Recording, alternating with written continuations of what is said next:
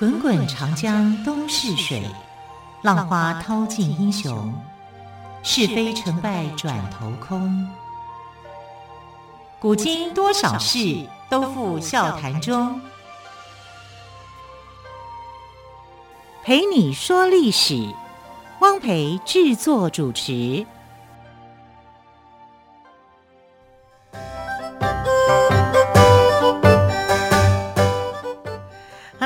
爱的朋友，新年快乐！今天是大年初一，多好的日子啊！欢迎朋友们再次在台北广播电台的频道收听我们陪你说历史节目，跟大家一起共度欢乐的新年。同样的，今天特别来宾是历史专栏作家岳远炫老师，老师好！主持人好，听众朋友大家好，新年快乐！老师，昨天你有谈到除夕的习俗，那今天是初一了，对，初一我们有什么样的习俗吗？我想初一的习俗，大家在听节目的时候大概已经过了。对呀，我已经晚上了。对，现在是晚上九点半以后的事情了，对不对？没关系，我们还是可以了解一下嘛？对对对，哈，因为其实大年初一啊，就是我经过了这个一整年的这个清除的清大清扫的活动啊，除夕的活动啊，到大年初一，其实这个时候都还是呃非常的慎重的一个活动啊。为什么呢？因为这叫做慎终追远。我们在大年初一的这个日子里面啊，其实是重头戏。啊，因为这一天呢，啊，就是要祭拜祖先，啊，这叫慎终追远嘛，啊，然后同时呢，啊，我们要敬拜神明，啊，感谢神明的这个一整年来的庇佑，啊，所以这个，呃，在东方哦，上庙会活动就多，在西方就上教堂。是对不对哈？所以宗教的信仰在东西方其实都是差不多的哈，就是呃重视说，哎呃感谢神明在这一年来哈赐给我们的平安哈，带给我们未来能够走更好的路哈。所以在这一天初一这一天特别特别重要的是你要出去走路，哎这，叫走春吗？哎，这叫行春、夹春啊，行春哈，在你可以叫走路了。那有的人会去看着历书黄历啊，就说哎。早上什么时辰几点几分往哪个方向走，这样你就会遇见财神哦啊，遇财神。呃，我我是不太怎么相信这这件事情啊。哦，为什么呢？因为呃，财神不是我们讲十二月二十三号或二十四号的时候已经送神送上天了吗？那你这时候应该是见不到他们的啊，啊应该要等到大年初四啊接财神的时候，接神的时候你才会看得到啊。那不管怎么样，这是一种说法了。就是说，你出来走走路，运动运动，总是好的啊。所以，呃，大过年的第一天，大年初一是要叫你早早起啊，做一些敬拜呃神明的活动，慎终追远的活动。完了之后啊，去走走路啊，让你这一年身体健康啊。不管你会遇见谁，大家见面，恭喜恭喜。啊，这样互道平安啊，这非常好的。但更这个希望不只是恭喜恭喜，还有恭喜发财。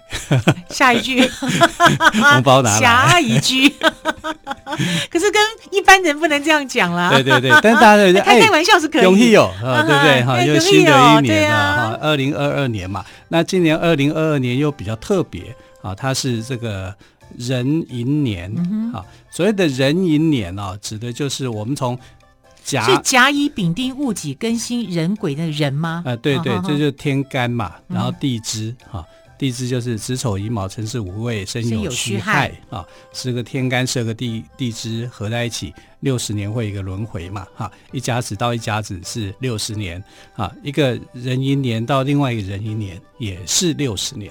那第一个壬寅年就是呃西元开元以后啊，第一个壬寅年是西元四十二年。西元四十二年，那好久哎，就距离现在两千多年嘛，对啊，对不对？哈，西元今天都二零二二年了，呃，对。但是你如果认真数起来啊，啊、呃，这个一千年里面你要遇到几个人一年，也不过就十几个。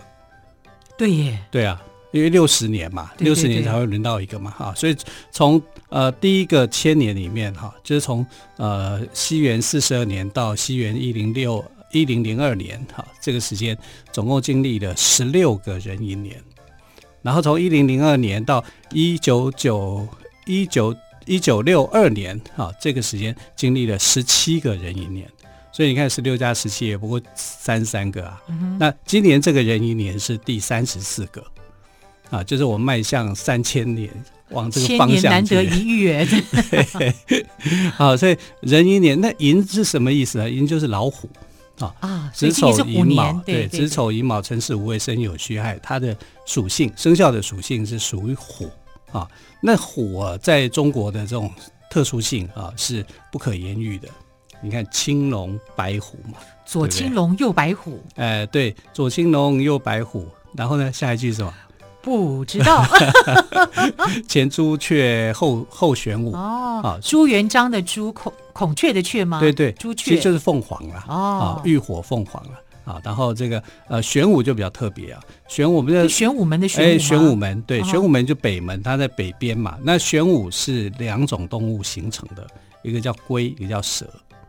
乌龟的龟吗？乌龟的龟啊，龟跟蛇啊，所以玄武门是龟跟蛇的一个混合体啊，也有人把它画在一起，这样啊，当然这称为叫做四灵兽啊，就是方位里面的四灵兽啊，东方啊属青属木哈，这是。苍龙的位置，青龙的位置，西方啊属金啊，这个是属于白虎的位置啊。南方属火，这是红雀的位置。那北方属水啊，这是这个呃龟龟蛇的位置啊，就玄武的位置。好，我们在方位上面有这样的颜色。可是这个颜色哦，不不是说东方就是青色，呃，西方就是白色啊，这是一种象征性的颜色。啊，因为你说真的，你要遇到一只白虎，恐恐怕是千年难遇啊！啊，它就是基因突变嘛，白子啊，嗯、啊，你也很难去遇到。所以我常觉得说，有时候读书啊，就是遇到一些问题要去想一想啊，怎么古人会这样解释的？比如说像白虎啊，白虎这个位置的时候，这个这个位置存在的时候，汉朝人就想说，嗯，白虎为什么叫白虎？因为老虎若活过五百年，它就会变白色。真的吗？有看？问题是老虎可以活到五百年吗？对啊，所以我看古书的时候，就有古人也想的也太多了吧？啊，哪一只老虎活过五百岁？你跟我讲啊啊！当然这就是玄奇嘛，玄妙的说法。嗯、那其实我们这么这么、欸，可是你这样讲，搞不好有人会相信啊。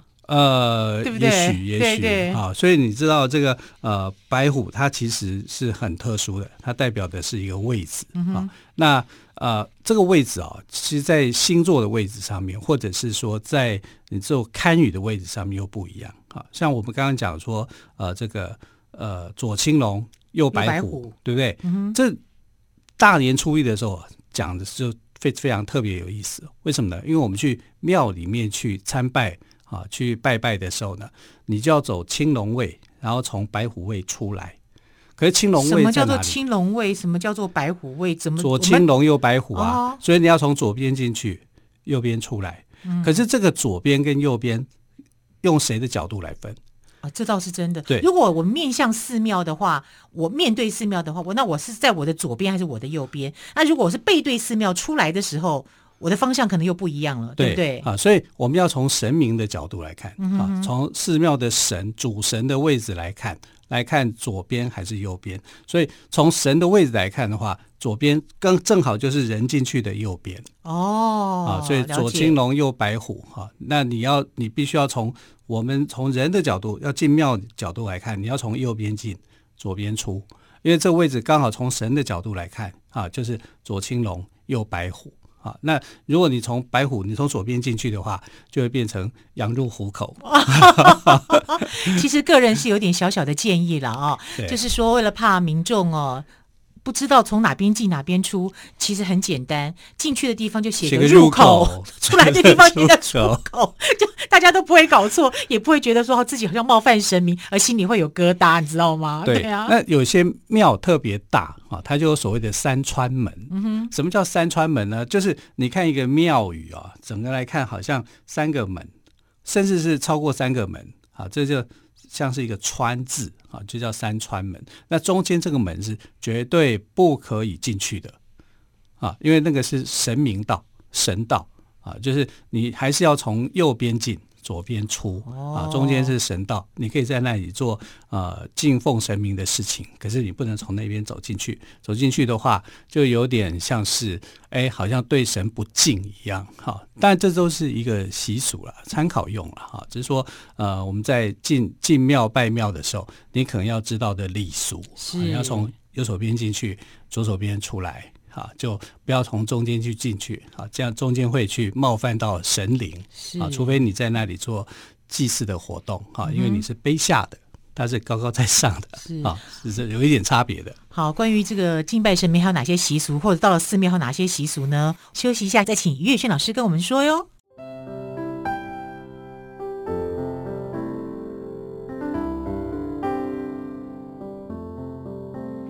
听见台北的声音，拥有颗热情的心，有爱与梦想的电台，台北广播 FM 九三点一。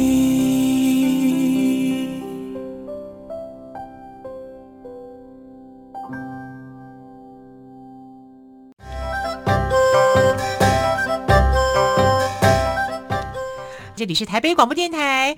好，刚刚于老师也谈到了我们的左青龙，右白虎，也谈到了四灵兽，是不是可以在这个部分，于老师来帮我们做一些补充？因为在过去古人啊，他对这个白虎啊是有某种程度的偏好的，嗯、啊，它代表的这个呃，像是一个星座的一个方位一样。我们讲说，呃，东东方有星座，其实西方有星座，东方也有星座，我们叫二十八星宿。啊，二十八星宿里面呀宿就是住宿的宿了，对对对对，哈，这个是破音字啊，读作宿哈。那在东汉章帝的时期啊，他们曾经召开一个很有名的学术会议啊，就叫后来这个学术会议完了之后结束以后，叫做啊白虎会议啊。那很有意思啊。那这场的学术会议为什么会召开呢？因为我们知道在秦朝的时候不是焚书坑儒吗？啊，所以就很多人把经典都通通藏起来，藏到墙壁里面。啊，等到汉朝兴起以后，啊，就是呃，整个焚书坑儒的时代过去了啊。但是你的书既然都已经被烧掉，被秦始皇烧掉，你当时的人要读什么样的书啊？就有一些啊、呃、有学问的人啊，他用的过去的记忆，把它寄送下来。那这个寄送下来的东西，在那个时代里面就称为叫做经文经。今文经，今天的经哈，文章的文，经文经。那后来呢，就是在孔子的这个家里面，哈，就是孔子的后代，在他们的墙壁里面啊，就挖出了一堆这个用大篆写的字啊，那就是古古时候的先秦时代的文字嘛。那这些文字也是经书啊，而且是当年被藏起来的这些书，那些被发现的、被藏起来的书叫古文经啊。所以，金文经跟古文经啊，在汉朝的时候变成一个呃学术讨论的一个重点。那你这样认为，金文经比较对还是古文经？应该是古文经，古文经对哈，因为古文经是过去留下来的一个经典的著作，比较可以去考究了。对，因为它是那个时代的这个呃，等于就是那时代的经典。那你你今文经的话，就是读书人把它默写下来的。嗯、那默写下来会有一些误差，或者有甚至会加一些自己的想象。对，没错，他可能自己忘了，对，啊、他就补了几个字啊。所以今文经跟古文经在汉朝的时候就有这种啊古今古文经的一个争议。那这个我刚刚讲的这个。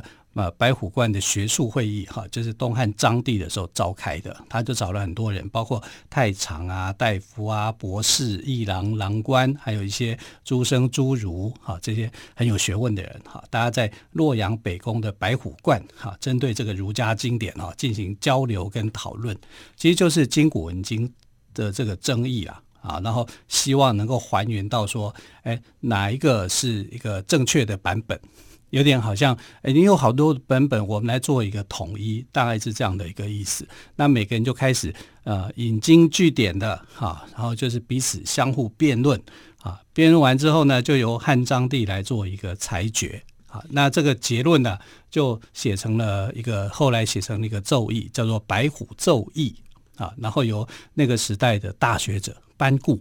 班固就是写《汉书》的哈，这个作者。当然，《汉书》不是他一个人完成的哈，他就写成了呃一个很重要的书籍，叫《白虎通义》啊。那这个《白虎通义》呢，就是把古文经跟今文经经之间的问题，哈，在那个学术会议里面所讨论出来的结果，大家所做的一个一致性的看法。哇，那这样子，这是很重要的典籍耶，很重要的典籍哈，对儒家经典来说是很重要。是那汉朝是一个重视儒家典籍的一个时代，也是重视孝道的时代。因为我们知道汉武帝就是独尊儒术嘛，罢黜百家嘛，哈，所以这个在汉章帝的时代做这个事情是非常有意义的哈，也就是把呃。当代的这个问题跟过去所发现的今古文经之间来做一个比较，这是非常非常具有学术意义的。好，那参加的地方在白虎观，你看哇，啊，这白虎观就非常的有名了啊。那为什么要选在这个白虎观里面啊？当然有点就是说，呃，他重视道教，好，有这样推崇道教的一个含义在了啊，就是儒道之间某个程度还有一些默契存在的啦。那白虎啊，除了说，哎，我们在这个学术会议里面看到说啊，在白虎观举行的这个经典的一个辩论之外啊，白虎在四灵兽里面呢、啊，还有一个很大的意义啊，就是它也是神明的坐骑，哎，哇，对，那这个神明应该也是一个法力高强吧？要不然通常坐老虎会害怕啊。你你看到现在的神明有呃坐的坐骑有什么？想象中哦，大概我们会想到就是骑马，对，对不对？啊，关老爷与胭脂马，嗯、对，关关多牙都丢胭脂背 啊，就是他的赤兔马。那还有呢？哦，骑老虎的那就不简单了，对，表示这个神明一定要法力高强才可以，是，他才可以驾驭老虎当做他的工具，对不对？哈，那这种法力高强的这个呃神明有哪些呢？王母娘娘，王母娘娘也是，王母娘娘她不会怕、啊。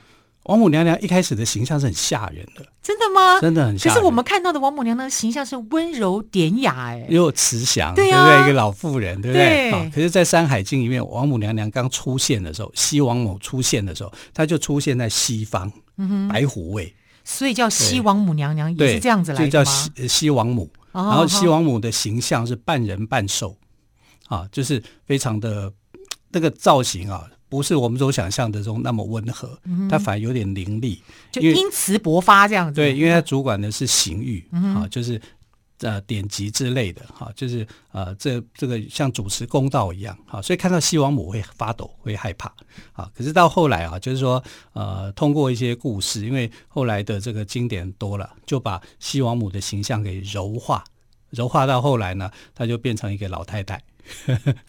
这样的一个形象出现，这改变也太大了，很大。对啊，所以我们看到后世的神明的形象变化是很大的。嗯、那也因为这样哦，所以他的坐骑就不会是这种一般的凡夫的啊，凡人所骑的马啊什么之类的，他是骑的是一只老虎。嗯哼，啊，白虎嘛，西方是白虎位，他骑的是白白白老虎。那呃。印象中，我们最特别会去想到说骑老虎的神明就是财神。财神叫什么名字呢？正财神叫赵公明啊。那赵公明呢，他是在《封神演义》里面很有名的一个大将啊。他是呃支持商纣这一派的啊。后来被这个支持这个呃周周文王武王这这一派的人打死，打死以后呢，封神成为这个呃正财神。那他的坐骑是一只黑色的老虎。全黑吗？全黑，没有条纹吗？呃、没有条纹。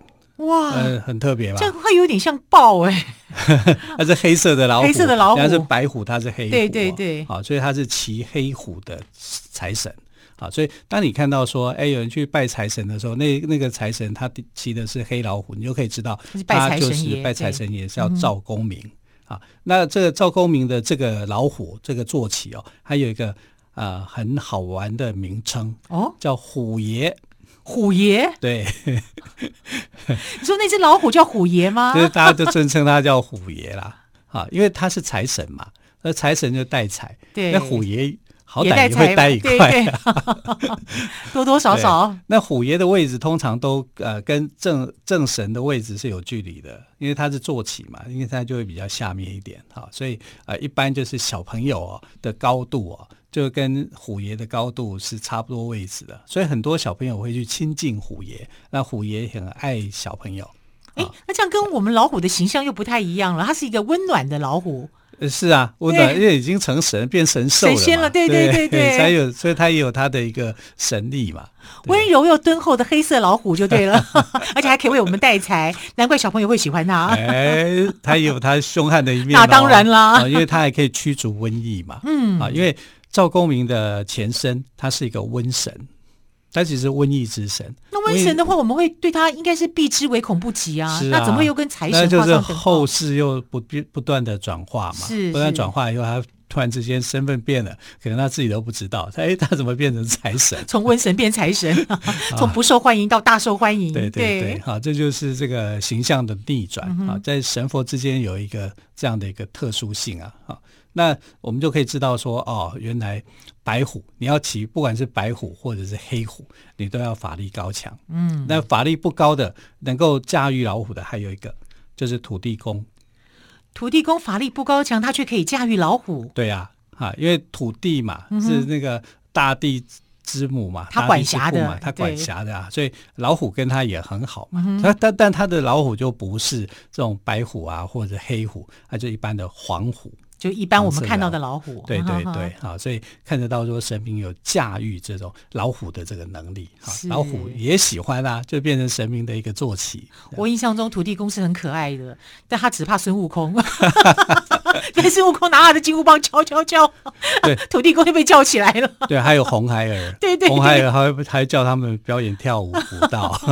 所以其实我们看一些中国的典籍，其实有趣的地方还是很多哦。对，没错哈。然后呃，土地公是最爱开玩笑，最爱欺负的啊、嗯哦，因为他守护四方嘛，到哪里都有土地，哪个地方不知道，呃，那里边藏什么样的歪妖怪，问土地就知道。对，一定要，而且一定要回答。对，不回答不行的啊。那不只是呃，这个法力高强的孙悟空知道啊。法力很很高的红孩儿也知道，知道嗯、对啊，所以呃，妖怪也欺负他，神明也欺负他，土地公真可怜。好，今天是大年初一，非常的开心。呃，岳宇轩老师又再次在我们节目当中跟朋友们分享了大年初一的习俗。呃，我们看到了，也知道了，白虎是四灵兽之一，对，原只有西王母娘娘可以驾驭它哦，所以西西王母娘娘的法力也是很高强的。对，好，大年初一，今年是虎年，汪培在这里也祝福朋友们新的一年福虎生风，虎年行大运。非常谢谢岳宇轩老师，谢谢喽，谢谢，拜拜。